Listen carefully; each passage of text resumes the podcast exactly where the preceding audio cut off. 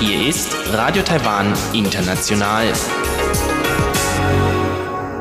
Herzlich willkommen zum halbstündigen deutschsprachigen Programm von Radio Taiwan International. Am Mikrofon begrüßt Sie Sebastian Hambach. Und folgendes haben wir heute am Montag, den 28. Januar 2019 im Programm.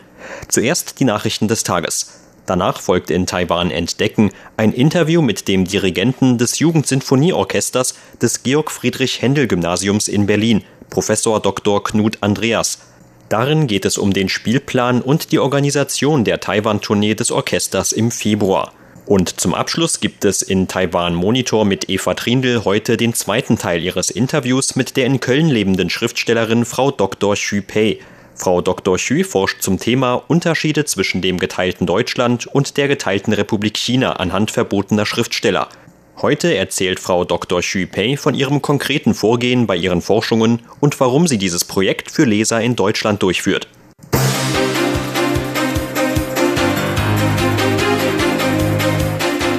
Sie hören die Tagesnachrichten von Radio Taiwan International.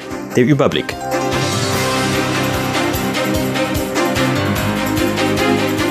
Präsidentin reagiert auf Friedensbotschaft des Papstes.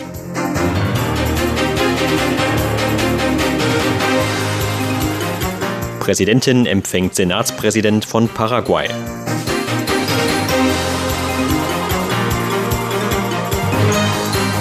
Und Wissenschaftsminister für höhere Doktorandengehälter. Die Meldungen im Einzelnen. Präsidentin Tsai Ing-wen hat mit einem Brief auf die Botschaft von Papst Franziskus zum Weltfriedenstag reagiert. Darin verwies Tsai auch auf das fehlende Verzicht Pekings zur Anwendung von Waffengewalt gegenüber Taiwan – Trotz dieses Drucks würden die Taiwaner aber eine friedliche Einstellung bewahren. In dem Brief schrieb Tsai, dass aus der Botschaft des Papstes ein enger Zusammenhang zwischen Frieden und Politik deutlich werde. Tsai sagte, sie stimme der Meinung zu, dass Politik Menschenrechte respektieren und bei jungen Leuten ein Bewusstsein von zivilen Pflichten fördern müsse. Die Präsidentin schrieb weiter, auch wenn nur noch 17 Länder in der Welt die Republik China anerkennen würden und die 23 Millionen Taiwaner sogar von der Weltgesundheitsorganisation ausgeschlossen würden, würden sich die Taiwaner nicht auf einen Weg der Vergeltung begeben.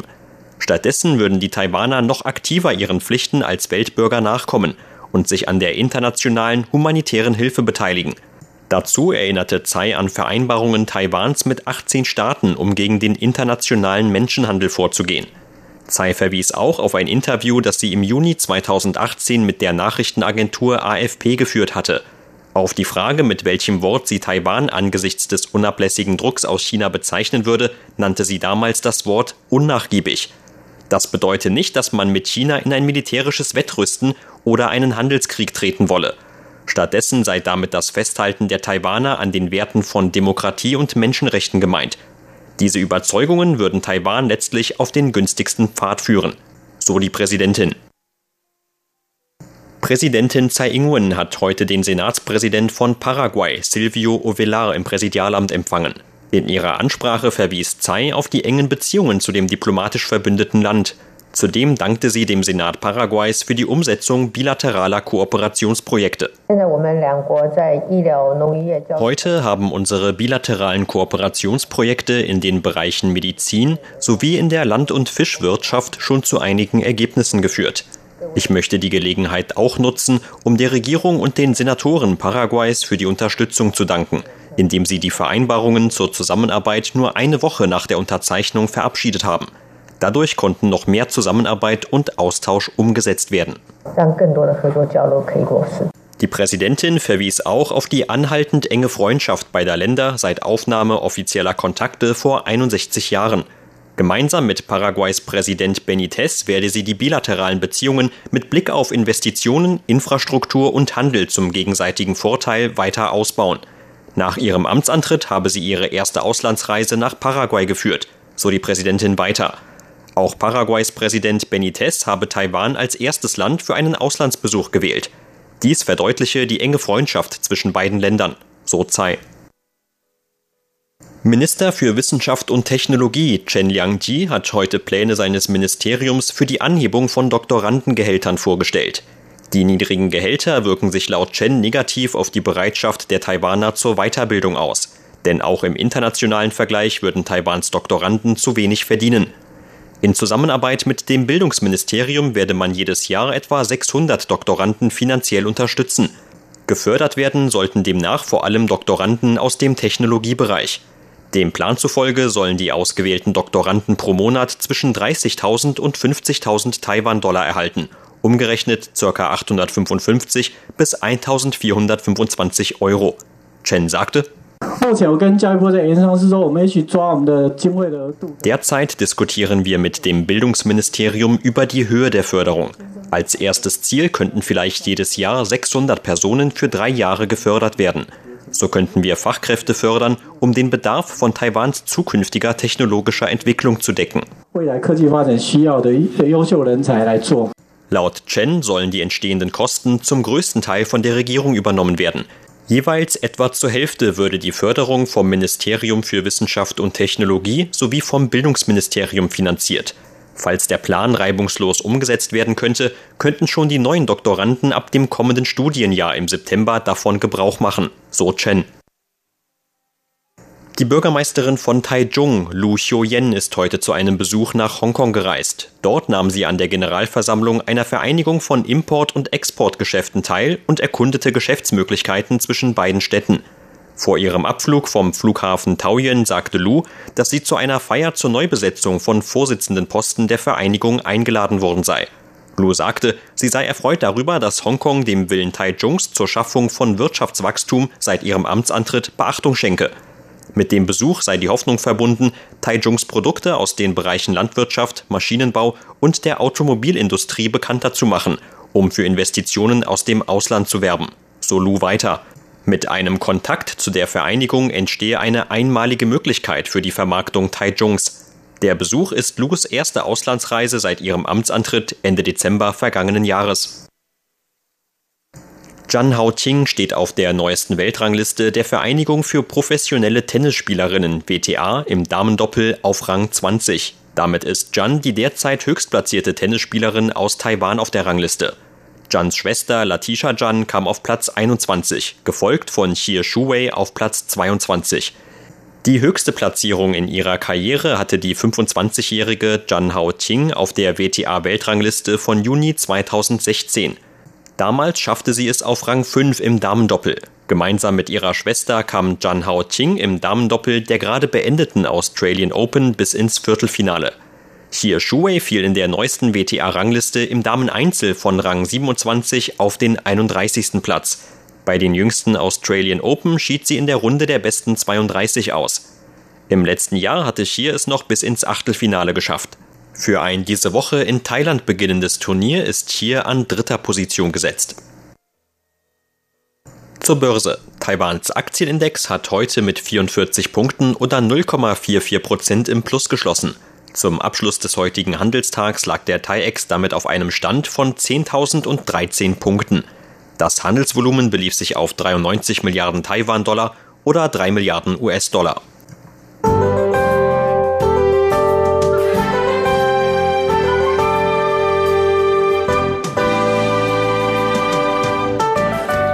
Das Wetter war heute weitgehend freundlich und sonnig in den meisten Regionen Taiwans. Nur im äußersten Norden sowie im Südosten zog sich der Himmel hier und da etwas zu. Die Temperaturen lagen im Norden zwischen 15 und 23 Grad Celsius. In Mitteltaiwan gab es zwischen 14 und 24 Grad, im Süden auch bis zu 26 Grad. Und dies sind die Aussichten für morgen, Dienstag, den 29. Januar. Laut Vorhersage des Wetteramts bleibt es auch morgen weitgehend sonnig. Nur im Osten ist größtenteils mit wolkenverhangenem Wetter zu rechnen. Auch im Norden könnte es sich tagsüber gebietsweise etwas zuziehen. Die Temperaturen werden voraussichtlich bei ähnlichen Werten wie heute liegen. Im Norden könnte es Werte zwischen 15 und 24 Grad Celsius geben, in Mitteltaiwan 14 bis 26 Grad und im Süden 15 bis 26 Grad. Sie hörten die Tagesnachrichten von Radio Taiwan International am Montag, den 28. Januar.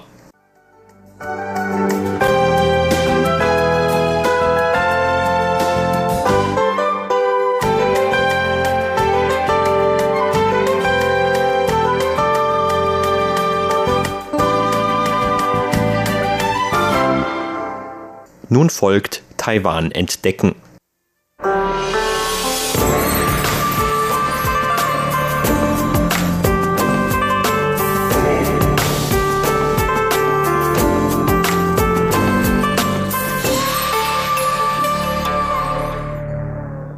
Das Jugendsinfonieorchester des Georg Friedrich Händel Gymnasiums in Berlin kommt im Februar für eine Tournee nach Taiwan. Insgesamt sind vier Konzerte in drei Städten geplant, und zwar in Tainan, Hsinchu und in der Hauptstadt Taipeh.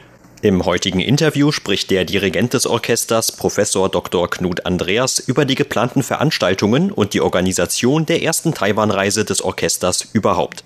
Wir werden in drei Städten konzertieren und beginnen in Tainan im Süden von Taiwan. Dort werden wir äh, gemeinsam mit einer Schule ein gemeinsames Konzert geben, das ist ein Blasorchester und unserem Orchester. Und am folgenden Abend, am 12. Februar, werden wir in Tainan der Konzerthalle der Universität ein Konzert spielen mit Werken von Richard Wagner, von Cécile Chaminade, einer französischen Komponistin, und äh, von Edward Elgar sowie Dimitri Schostakowitsch. Danach geht es über Xinchu, äh, in der Nähe schon von Taipei, zurück nach Taipei. Zunächst werden wir in der Konzerthalle der Stadt in Xinchu ein weiteres Konzert geben mit gleichem Konzertprogramm und fahren dann schließlich zurück nach Taipei, wo wir einen Tag ausschließlich in verschiedenen Schulen auftreten werden, dort auch Begegnungen durchführen mit taiwanesischen Schülerinnen und Schülern, auch gemeinsam konzertieren. Und es wird ein Abschlusskonzert geben in Taipei am 16. Februar am Nachmittag um 14 Uhr gemeinsam mit dem dort ansässigen Rongxing-Chor, die sozusagen auch unsere Gastgeber in Taipei sind, äh, werden wir die Konzerttournee gemeinsam beenden. Also das ist ja schon ein sehr vollgepacktes Programm. Sind Sie dann nur eine knappe Woche im Land? Ja, ein bisschen länger. Wir kommen in zwei Gruppen witzigerweise an, weil das gesamte Orchester mit über 80 Musikern gar nicht mit einem Flieger fliegen kann. Und ehe wir alle dann da sind, ist der 8., der 7. und 8. Februar erreicht. Dann brauchen wir ein, zwei Tage, um uns umzustellen und ein wenig zu proben, auch mit dem gastgebenden Chor. Und dann in der Tat beginnt die Woche der Konzerte, die dann voll gepackt sein. Natürlich auch ein bisschen Zeit, Land und Leute kennenzulernen, ein bisschen Sightseeing zu unternehmen, Taiwan zu erleben und das Ganze natürlich mit den Konzerten gekoppelt. Wie kam es denn überhaupt zu der Zusammenarbeit ursprünglich zwischen Ihrem Jugendsymphonieorchester und den einzelnen Schulen hier in Taiwan? Es ist ja die erste Taiwan-Reise für das Orchester überhaupt. Ja, ähm, das allererste Mal in Taiwan, nicht das erste Mal in Asien. Das äh, liegt schon einige Jahre zurück, dass das Orchester schon mal in China und in Japan konzertiert hat. Zurückblickend, das ist schon über zwei Jahre her, die Idee zustande kam, eine Reise nach Taiwan zu unternehmen. Verbindungsperson sozusagen ist der taiwanesische Flötist Shisheng Liu, der in Berlin lebt schon seit vielen Jahren und wir kennen uns recht gut, haben auch hier schon zusammen konzertiert. Und über ihn oder mit ihm kam die Idee auf, das Jungsinfonieorchester Berlin einmal nach Taiwan auf Tournee zu bringen. Und im nächsten Schritt haben wir geguckt, welcher Chor könnte ja, Gastgeber sein, Interesse haben, mit uns gemeinsam zu musizieren. Das war der zweite Schritt und wir sind mit dem Rongxing-Chor zusammengekommen. Und ja, dann haben wir die noch ein weiteres Jahr gebraucht, um die Planung voranzutreiben, natürlich uns auch um die Finanzierung zu kümmern. Und nun steht die Reise bevor. Eine Tournee mit 80 Musikern hört sich natürlich in der Tat auch schon nach einem sehr großen Unterfangen an. Wie hat man sich denn die finanziellen Planungen bei einer so großen Reise vorzustellen? Natürlich ist man mit einem Jugendsinfonieorchester auch immer auf Finanzierung angewiesen.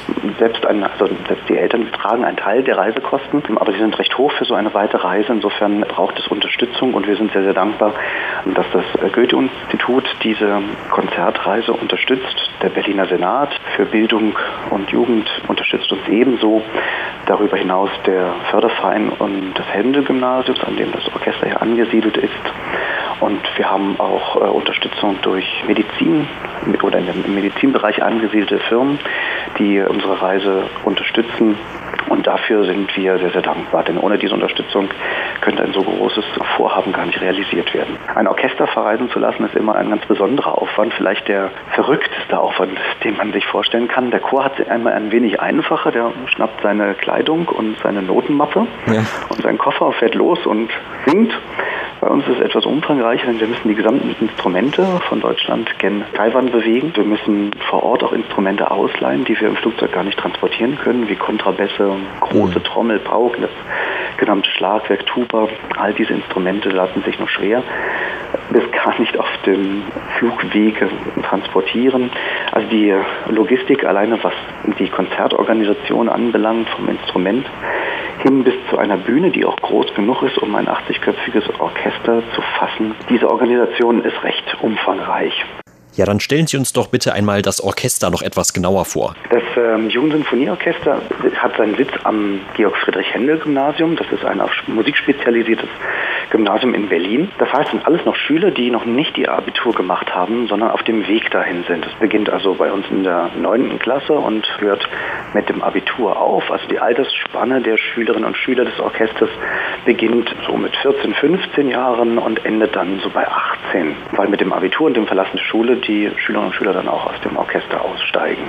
Und wenn ich das richtig verstanden habe, dann spielen auch diese Reisen und dieser damit verbundene Kulturaustausch mit den jungen Musikern aus anderen Ländern eine sehr große Rolle für dieses Orchester.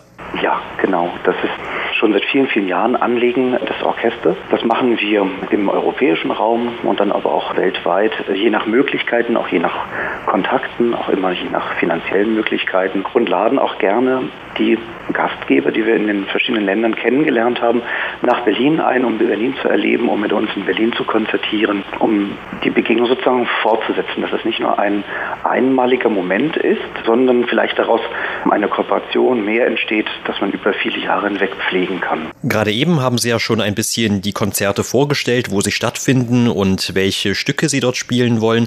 Haben Sie denn bei der Auswahl dieser Stücke auch schon Taiwan speziell etwas im Sinn gehabt oder haben Sie sich bei der Zusammenstellung an anderen Kriterien orientiert? Natürlich muss man auch immer schauen, welche Werke das Orchester mit den derzeitigen Musikern leisten kann. Das ist äh, ganz normal. Wir haben aber auch überlegt, ein, eine Bandbreite zu bringen, verschiedener Komponisten aus verschiedenen Ländern. Und wir haben auch etwas Taiwanesisches dabei und eingeübt, von dem habe ich noch nicht berichtet, das mache ich gleich mal. Es gibt ein taiwanesisches Lied, dessen Titel ich nicht nennen kann, weil ich es nicht aussprechen kann. Okay.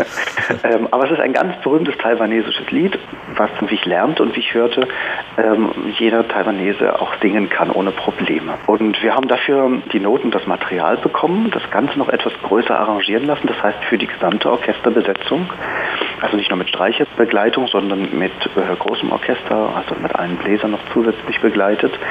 Und das werden wir gemeinsam aufführen in Taipei im Konzert mit dem Rongxing Chor. So spielt also unser Orchester äh, auch ein wenig Musik, die aus Taiwan stammt. Das Ganze übrigens an der Seite von Beethovens Ode an die Freude. Das war auch ein Wunsch des Chores, diese berühmte, ja inzwischen ja Europahymne zu musizieren, allerdings mit Text auf Mandarin. Das werden wir auch tun.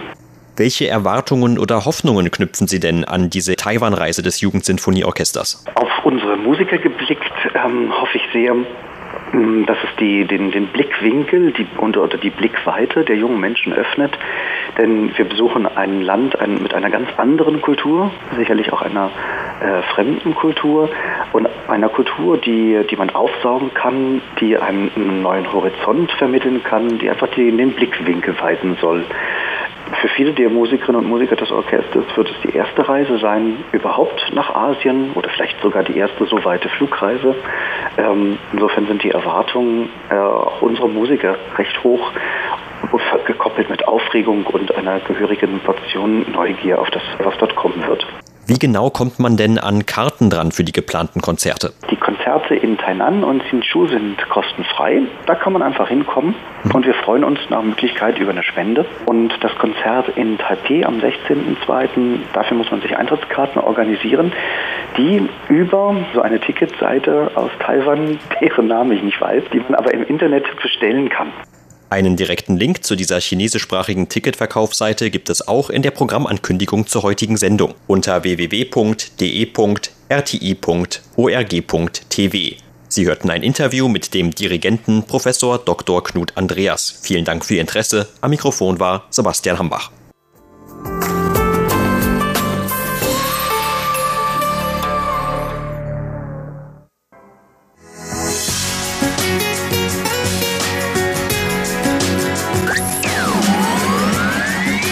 Radio Taiwan, international aus Taipeh.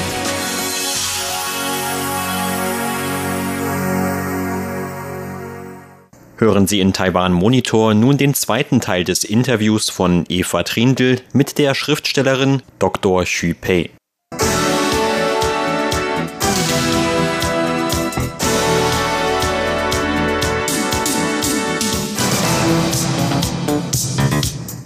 Ich spreche heute mit Frau Dr. Xu Pei. Sie ist Schriftstellerin, Lyrikerin und setzt sich aktiv für Menschenrechte ein, besonders für Menschenrechte in China. Frau Dr. Xu ist in China geboren und aufgewachsen, ging 1988 nach Deutschland zum weiterführenden Studium und promovierte in Germanistik und Philosophie. Sie ist nach ihrer Promotion in Deutschland geblieben und besitzt nun die deutsche Staatsbürgerschaft und lebt in Köln. In der vergangenen Woche in Taiwan Monitor sprach ich mit Frau Dr. Xu Pei über ihre Forschungen zum Thema Unterschiede zwischen dem geteilten Deutschland und der geteilten Republik China anhand verbotener Schriftsteller und ihr jetziges Projekt zu zwei einschneidenden Ereignissen in China und in Taiwan, nämlich der Niederschlagung der Studentenbewegung 1989 in China und der Niederschlagung des Aufstandes vom 28. Februar 19 1947 in Taiwan. Heute erzählt Frau Dr. Xu über ihr konkretes Vorgehen bei ihren Forschungen und warum sie dieses Projekt für wichtig erachtet, auch für Deutschland. Ich fragte Frau Xu nach ihren konkreten Forschungen zum Tiananmen-Massaker. Es gibt mittlerweile auch genügende Dokumente, auf die ich zurückgreifen kann.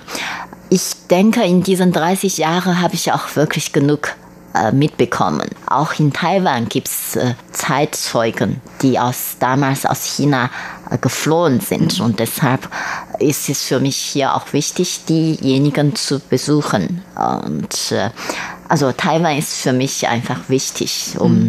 nochmal gründlich kennenzulernen. Und der 228-Zwischenfall, da gibt es ja mittlerweile sehr viele Dokumente, die kann jeder einsehen, auch Regierungsdokumente und Protokolle und so weiter. Haben Sie sich da auch durch diese Archive durchgelesen oder haben Sie das noch vor? Ich habe eine Professorin an der Taida, also National Taiwan University, angeschrieben.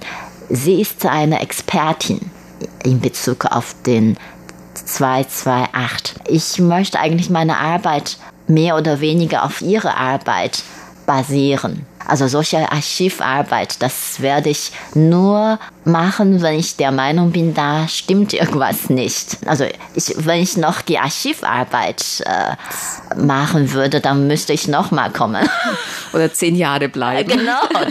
Also ich möchte schon die Forschungsergebnisse andere Autoren, äh, die ich für vertrauenswürdig halte, übernehmen. Sonst würde ich nie zu Ende kommen. In Taiwan war ja der 228 Zwischenfall auch lange Zeit tabu. Richtig. Also es ist auch erst nach Beendigung des Kriegsrechts und langsam diskutiert worden. Richtig. Ähm, dann äh, Li Donghui hat sich erstmals entschuldigt mhm. und nun wird eigentlich sehr viel darüber diskutiert, genau. viel aufgearbeitet. Denken Sie, dass es hilfreich ist für die Zukunft Taiwans und wäre das für China auch notwendig? Ich bin der Meinung, es ist wichtig, die, die Sachlage wirklich wiederzugeben, die damals war. Und ich äh, war, also ich muss gestehen, ich habe schon verschiedene Sicht, Sichten, müsste man sagen, kennengelernt. Und ich kann alle Perspektive akzeptieren. Ich denke mir, es ist wichtig, dass man überparteiisch arbeiten und bewerten soll. Und das ist manchmal nicht der Fall.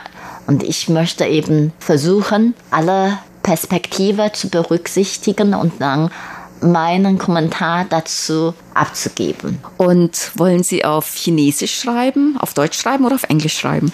Auf äh, Chinesisch möchte ich zuerst schreiben, um auch dann, also ich wünsche, dass dann die gut informierte Chinesen dann mir noch Rückmeldungen geben können, damit ich äh, auf Deutsch keinen oder weniger Fehler machen werde. Also es sozusagen zur Verifizierung freizugeben, ob jemand da irgendwelche Fehler, Mängel Richtig. findet und sie prüfen dann nochmal, ob das vielleicht fundiert ist oder Richtig. vielleicht auch nicht. Genau, also für mich ist es wichtig, also mein Wunsch ist ja, ich bin zwar äh, Schriftstellerin, äh, aber also Schreiben ist für mich also eine Art Mission. Ich möchte meine Erkenntnisse, meine Lebenserkenntnisse teilen und mitteilen, ohne Geld dabei zu verdienen, ohne da, daran zu denken, davon zu leben. Es gibt auch andere Autoren, die davon leben. Das war ich von Anfang an nicht. Also ich gehöre zu den Autoren, die eben Lebenserkenntnisse mitteilen möchte. Und deshalb, um zu sagen, das Thema ist für mich wichtig für die Gesellschaft, sowohl für Deutschland wie für China, auch wie für Taiwan. Und deshalb habe ich mich dafür entschieden, das als quasi äh, jahrelange Arbeit zu machen. Warum denken Sie, dass das wichtig ist für Deutschland, für die Gesellschaft in Deutschland, für die Menschen in Deutschland, davon mehr zu erfahren? Ähm, für Deutschland ist es wichtig, nicht wegen des Tiananmen-Massakers, nicht wegen des äh, 228 Zwischenfalls, sondern damit sie wissen, die Kommunisten, das ist ein internationales Phänomen und Deutschland ist jetzt wieder vereinigt worden. Und das Problem gilt auch für Taiwan und für China. Das heißt, dass, um nochmal mit anderen Worten zu erklären.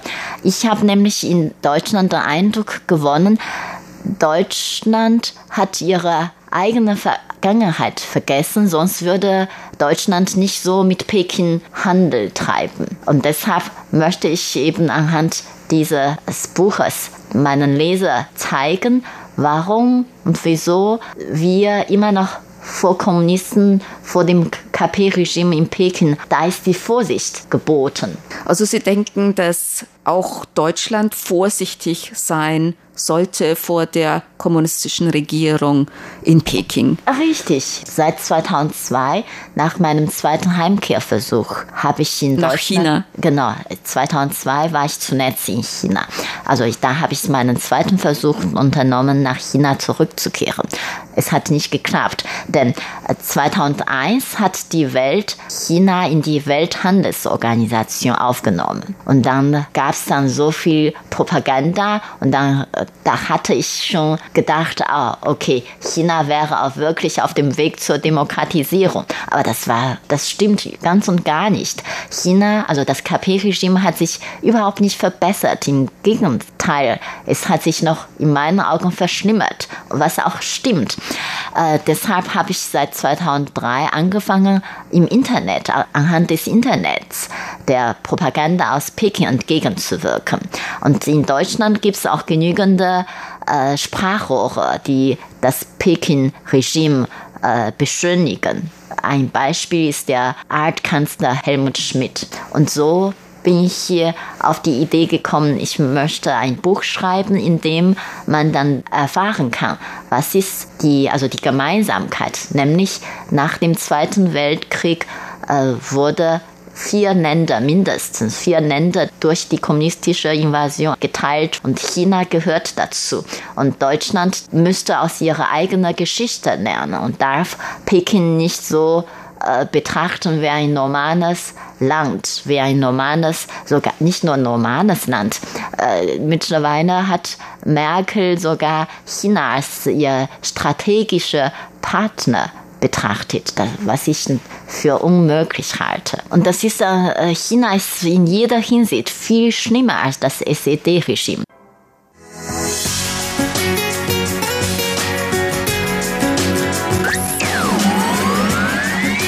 Radio Taiwan, international aus Taipei.